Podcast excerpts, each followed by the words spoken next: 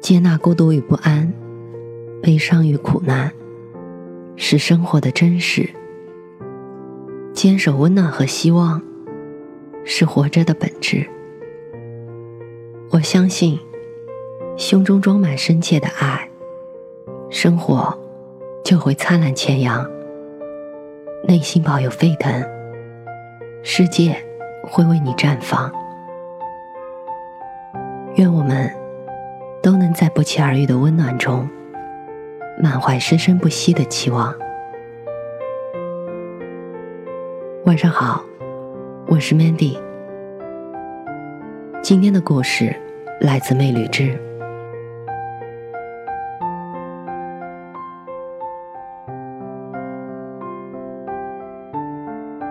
对不喜欢的事情说不，人生才会值得活。你问我自由是什么？自由不是想干什么就干什么，自由是不想干什么我就不干什么。两种状态都很好，一种是凭喜好的随心所欲，一种是对抗上的无所畏惧。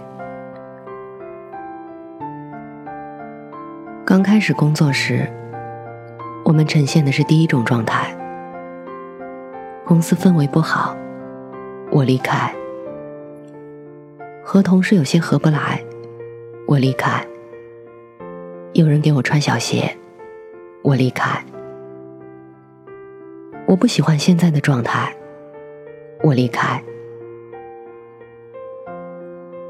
几乎能听到类似的辞职原因，绝大部分都是来自于年轻人。年轻就是能拥有这种不计后果的潇洒的姿态，去面对生活上的、工作上的一切事情。不羁的态度，真是让人羡慕。工作到一定年限，尽管谈不上事业有成，走上人生巅峰，但出现了一种安全感，叫稳定。就像平静海面上的船只，只要没有大的风浪，就可以一帆风顺的到达彼岸。充分的安全感使人放松快乐，但同时也会有懈怠和疲倦，会怀念年轻时那一股瞎折腾的劲儿。阳光灿烂的日子，多美好啊！两种截然不同的人生态度，对应了每一段时期。但有一个时期处在青年末尾、中年前夕，显得特别的扎眼和尴尬。这个时期叫做二十七岁。一位二十七岁的国企职员说：“我不喜欢现在的工作，但是也不知道还能干嘛。”该不该辞职？看着周围同事换了新工作，就觉得那要是我就好了。特别是在加班加到头昏脑胀的时候，文档刚做完还没保存，电脑就突然死机了。那个时候整个人就崩溃了。不喜欢却也不知道还能干嘛。只好硬着头皮撑下去，撑了很久，觉得无法再忍受。回头一看，已经默默忍耐了这么多年，中途放弃的话，会不会前功尽弃？也许最近工作不顺，过段时间就好了。于是继续忍受，爆发，劝说。再忍受，再爆发，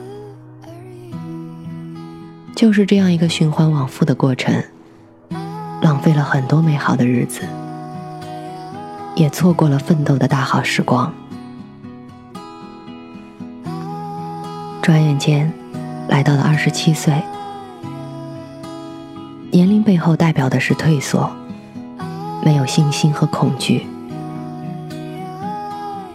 我有段时间喜欢看游戏直播，好奇去查了下我关注的主播经历，曾经也是一名朝九晚六的普通上班族，后来接触到游戏，非常热爱，于是，在某天辞去了稳定的工作，开始做起了直播，现在混得风生水起，这算是个例吧，但是很有趣，不是吗？我接触了，我喜欢了，我就去做了，最后居然成功了，是抱着一种哪怕失败了也没关系的心态在前进的。在职场焦虑的二十七岁，有些时候，也许是给自己包袱太重了些吧。以后的事情，以后再说。我现在不喜欢，就去寻找自己热爱的，哪怕失败，我再回到从前的岗位，也会是不一样的心态。至少，我尝试过了，我知道是什么滋味儿。也许不适合我，但我很开心自己走出了这一步。有句话用在这里，不知道合不合适。你不愿意种花，你说我不愿意看见它一点点凋落。是的，为了避免结束，你避免了一切开始。来自顾城的避免，宁可不开始，也不愿意落败；宁可躲在深夜的安全牢笼里，也不愿远足冒险。年龄又怎么样呢？二十七岁，也可以像少年般赤诚，像少女般天真无邪。只要心中所想，那就出发吧。就像《Something Just Like This》的热评，你背单词时，阿拉斯加的鳕鱼正跃出水面。你算数学时，太平洋彼岸的海鸥振翅掠过城市上空；你上晚自习时，极途中的夜空散漫了五彩斑斓。但是，少年，你别着急，在你为自己未来踏踏实实的努力时，那些你感觉从来不会看到的景色。那些你觉得终身不会遇到的人，正一步步向你走来。你在写字楼的格子间里，畅想过无数次离开，渴望另一番光景。最后战胜这些渴望的，是你的恐惧。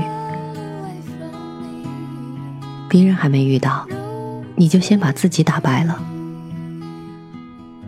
其实裸辞没有那么可怕。